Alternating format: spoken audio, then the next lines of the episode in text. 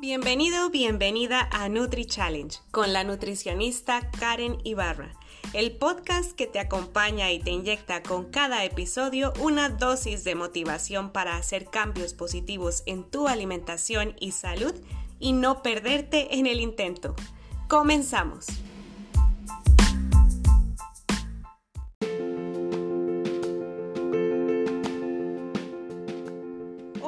Comunidad, ¿cómo están? Bueno, un gusto tenerlos nuevamente aquí en un episodio más de este podcast. Hoy vamos a hablar de un tema que considero que nos puede ayudar a todos, es algo que podemos poner en práctica desde ya y es un tema que nos va a ahorrar tiempo, dinero y nos va a ayudar a tener una alimentación saludable y es la planificación de un menú. Como lo vamos a ver a lo largo del episodio, el menú lo podemos planificar ya sea semanalmente, quincenalmente, mensualmente, dependiendo de qué también nos organizamos y de cada cuánto hacemos las compras. También vamos a tocar algunos consejos para realizar las compras en el supermercado con ese plan que ya hicimos y una vez que hayamos hecho las compras, cómo almacenar adecuadamente los alimentos en casa.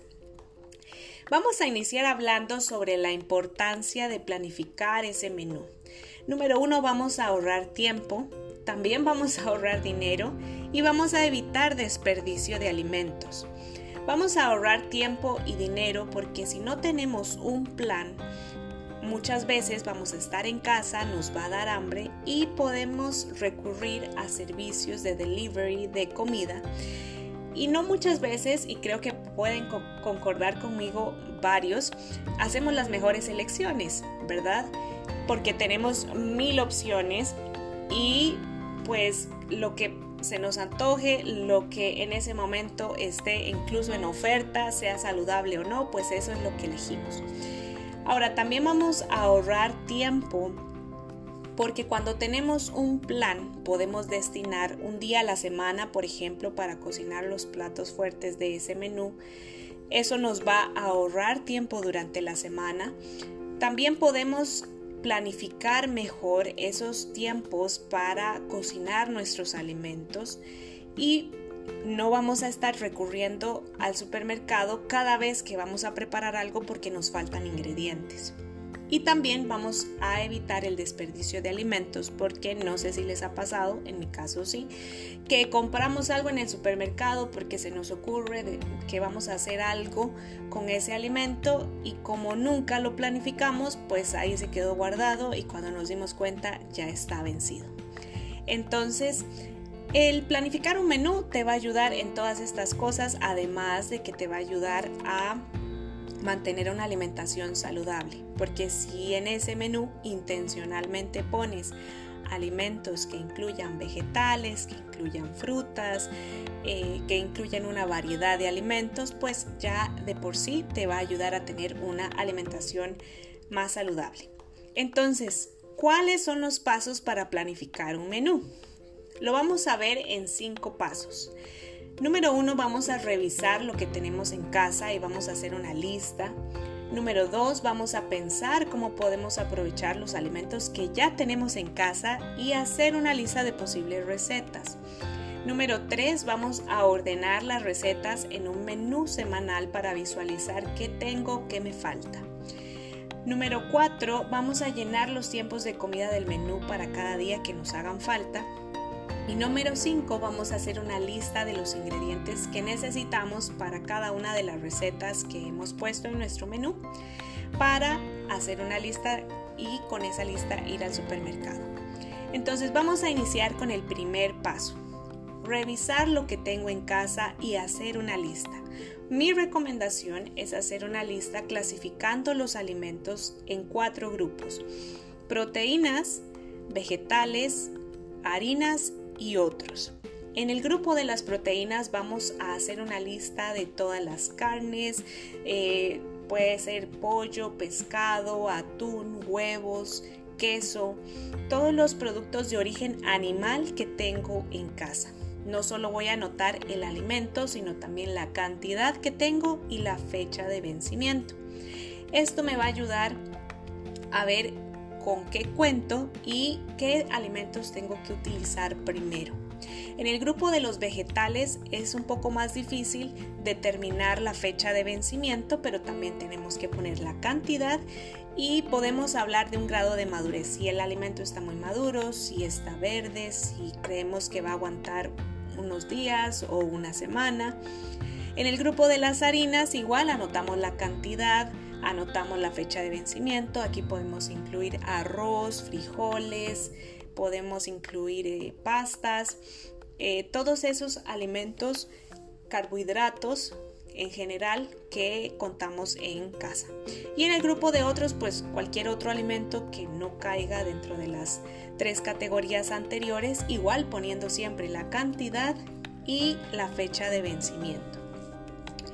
Como segundo paso vamos a pensar cómo podemos aprovechar los alimentos que ya tenemos y vamos a hacer una lista de posibles recetas.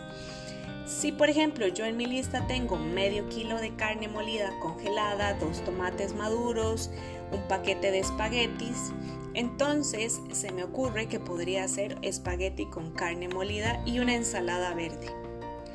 Y así voy con cada uno de los alimentos que tengo lo más fácil eh, y por eso es la clasificación en estos grupos, es que la proteína lo usamos como base y ya de ahí podemos incorporar vegetales y algún tipo de harina en ese plato. Como tercer paso, entonces, vamos a ordenar las recetas en ese menú semanal para visualizar lo que ya tenemos y lo que nos hace falta. Entonces podemos hacer un cuadro, incluso si tienen una pizarra que puedan estar borrando, pues mucho mejor para evitar eh, desperdicio de papel. Y lo que hacemos es poner las comidas y los días de la semana. Yo recomiendo pues que pongamos, qué sé yo, desayuno, almuerzo, cena y meriendas. Es importante incluir las meriendas porque pues son un tiempo de comida y si no lo ponemos, volvemos a lo mismo, vamos a estar improvisando. Entonces, Ponemos el desayuno que tenemos para el desayuno, eh, para los almuerzos, para las cenas, las meriendas. Y es importantísimo procurar que nuestros almuerzos y cenas incluyan vegetales. Así es como nos vamos a asegurar que los estamos realmente incorporando. Y en las meriendas pues podemos incluir frutas, al igual que en las bebidas de los diferentes tiempos de comidas. Entonces vamos a tener este cuadro y obviamente pues puede hacer que nos van a hacer falta recetas para algunos de los tiempos de comida. Y eso nos va a llevar al siguiente paso, que es ver cuáles son esos tiempos de comida que no tengo cubiertos y pensar en preparaciones que puedo realizar para esos días en específico. Ahora, ya que tengo mi menú completo, entonces puedo hacer una lista de los ingredientes que necesito para las recetas que tengo en mi menú. Pero sabemos que lo estamos haciendo optimizando recursos. ¿Por qué? Porque primero iniciamos con lo que teníamos y solo estamos agregando lo que nos hace falta. Entonces lo que vamos a comprar va a ser específicamente lo que vamos a utilizar. Es decir, vamos a evitar desperdiciar alimentos. Entonces hacemos una lista, es importante pues poner la cantidad de alimento que vamos a necesitar y con esa lista entonces vamos a hacer las compras en el supermercado. Entonces, ahora sí, pasamos a eh, los consejos para realizar esas compras en el supermercado. ¿Cómo podemos optimizar el tiempo y el dinero para hacer las compras? Bueno, es importante, número uno, considerar nuestro presupuesto antes de ir al eh, supermercado. Voy a saber con qué contamos, ya tenemos nuestra lista, ya sabemos a lo que vamos a ir. Eso nos va a ayudar a no comprar en exceso, a no comprar alimentos que no vamos a utilizar y que vamos a terminar eh, botando a la basura. Otro consejo es comprar únicamente lo que tenemos en la lista. Muchas veces se nos van a antojar cosas, pero hay que pensar, si ya yo tengo cubiertos todos mis tiempos de comida, incluyendo meriendas, ¿por qué quiero comprar este alimento? es, porque en este momento se me antoja, realmente es algo que necesito, realmente es algo que me voy a comer. Ahora, es importante en este punto no ir al supermercado con hambre porque cuando vamos con hambre vamos a comprar de más. ¿Por qué? Porque el hambre en ese momento nos va a motivar a comprar alimentos por esa misma hambre que tenemos. Y tampoco vayamos al supermercado después de una discusión. Eh, ¿Por qué? Por la misma razón, porque muchas veces vamos a comprar solo por comprar, por desquitarnos, por, ¿verdad? Es un manejo del enojo también en las compras, entonces tratar de ir al supermercado cuando estemos de buen ánimo, con nuestra lista, sin hambre. Y otro consejo es calcular en función de la capacidad de almacenamiento. ¿verdad? O sea, hay que ver qué tanto espacio yo tengo en mi alacena, en mi refrigeradora para mantener los alimentos en las condiciones adecuadas. Y comprando nuevamente lo que necesitamos, es decir, para la cantidad de miembros que hay en mi hogar. Realizar las compras cerca de casa también es una buena recomendación porque pues y más ahora que estamos en tiempos de pandemia, eso nos va a ayudar a evitar eh, trasladarnos a otros lugares que quedan más largos y también comprar local. ¿Verdad? Comprar a pequeños agricultores en ferias donde tengamos eh, posibilidad de comprar alimentos incluso más frescos, en locales cerca de nuestra casa. Y por último, evitar realizar la compra en momentos del día pues en los que suelen acudir muchas personas por lo mismo por el tiempo de pandemia en el que nos encontramos. Ahora sí pasamos al almacenamiento adecuado de alimentos. ¿Cómo almacenar adecuadamente nuestros alimentos? Voy a darles algunos consejos y pautas generales. Número uno, cuando lleguemos de la casa con nuestros alimentos es importantísimo lavar y desinfectar las frutas y los vegetales antes de guardarlos. ¿Cómo hacerlo? Bueno, la medida aproximada por cada litro de agua es con una cucharadita de cloro, lo dejamos ahí sumergido unos 5 minutos y luego los enjuagamos. Pero primero tenemos que lavar los alimentos, las frutas y los vegetales eh, con agua, jabón. Hacemos la disolución que les acabo de explicar de cloro con agua, los dejamos 5 minutos y luego es importante enjuagarlos. Y por último, ya sea dejarlos secar al aire libre o secarlos con papel toalla antes de almacenarlos para que la humedad eh, no deteriore los alimentos. Si tenemos productos enlatados, igual lavar con agua y jabón la lata. Podemos usar el mismo jabón con el que lavamos los trastes porque no sabemos qué ha pasado por esas latas en el supermercado. En el caso de los huevos, eso sí es importante no lavarlos antes de guardarlos porque los huevos tienen una capita protectora y cuando nosotros lo lavamos ah, con mucha, mucha antelación, la cáscara del huevo es porosa, entonces por ahí pueden ingresar bacterias, pueden ingresar eh, microorganismos que más adelante puedan causarnos una enfermedad. Entonces los huevos los lavamos antes de utilizarlos, justo antes de utilizarlos. Y es importante también clasificar los alimentos según el modo de conservación que requieran. A temperatura ambiente, es decir, lo que va en la despensa, lo que va en frío y lo que va congelado. Si no sabes qué va en qué, es importante leer la etiqueta de los productos que siempre nos indican el modo de conservación. En el caso de los alimentos que van a temperatura ambiente, que son los no perecederos que van en nuestra despensa, es ideal utilizar el sistema PEPS, que es primero que entra, primero que sale, ¿verdad? Esto verificando la fecha de vencimiento del alimento. Entonces, si tenemos en casa un paquete de arroz y acabamos de comprar uno, pues verificamos cuál tiene la fecha de vencimiento más próxima y eso es lo que va adelante. Y el que tiene la fecha de vencimiento eh, más eh, adelante o, posterior, entonces lo ponemos atrás. De esta forma, igual vamos a evitar desperdicio de alimentos porque estamos utilizando primero lo que vence primero. Siempre es importante mantener los alimentos en recipientes bien cerrados, rotulados, que sepamos qué es lo que tenemos para, volvernos a lo mismo, evitar desperdicios. En el caso de los alimentos perecederos que guardamos en la refrigeradora o en el congelador, es importante mantener un orden.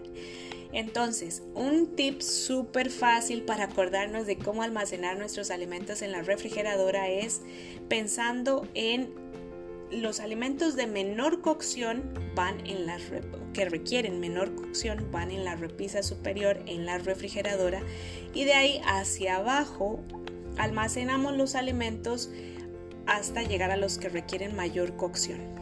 ¿A qué me refiero con esto? Alimentos que ya están preparados, listos, que no sé, acabamos de hacer un arroz con pollo. Ese alimento que solo requiere recalentar lo vamos a guardar en la repisa superior de la refrigeradora. Y un pollo que está crudo lo vamos a guardar en la repisa inferior de la refrigeradora. De esta forma evitamos que alimentos cocinados o que ya están listos para comer se mezclen con alimentos que requieren algún tipo de cocción y así evitamos lo que se llama contaminación cruzada, es decir, que las bacterias que están en los alimentos que requieren cocción lleguen a alimentos que ya están listos, que ya están cocinados. Y bueno, las frutas y los vegetales, que por lo general todas las refrigeradoras tienen una gavetita en la parte inferior eh, y ahí es donde se almacenan. En la puerta, importante, no almacenemos ahí alimentos como lácteos. ¿Por qué? Porque la refrigeradora la estamos abriendo y cerrando constantemente y ese cambio de temperatura hace que alimentos como los lácteos eh, se echen a perder más fácilmente. Entonces, ¿qué podemos almacenar en la puerta? Aderezos, jugos, refrescos, ese tipo de alimentos que en realidad no se van a ver afectados por cambios de temperatura. Volvemos otra vez al tip eh, que les comentaba anteriormente. Rotulemos los alimentos con el nombre y la fecha de elaboración o de vencimiento.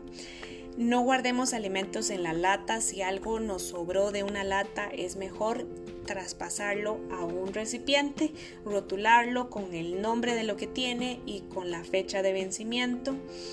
Y como tip general para guardar lo que son hierbas frescas y que no se deterioren en la refrigeradora, podemos envolverlos en papel toalla o en un paño limpio que sea específico para ese fin. Entonces, esto es lo que tenía para hoy, para ustedes, resumiendo otra vez los pasos para hacer un menú. Primero revisemos lo que tenemos en casa, hacemos una lista, pensamos cómo podemos aprovechar esos alimentos que ya tenemos y hacemos una lista de recetas. Ordenamos esas recetas en un menú semanal para ver lo que tenemos, lo que nos hace falta, rellenamos ese menú y con ese menú entonces hacemos una lista de compras con lo que nos hace falta. Recordemos los tips para hacer las compras y para almacenar los alimentos. Y eso sería lo que tengo para el episodio de hoy. Espero que les haya sido de ayuda, que te haya ayudado pues a saber un poco cómo planificar ese menú. Y el reto de hoy pues precisamente es ese. Hagamos un menú y empecemos por semana. Hagamos un menú semanal. Para la próxima semana toma tu tiempo, planifica tu menú, revisa lo que tienes en casa y haz esa lista de compras. Entonces nos vemos en la próxima y hasta luego.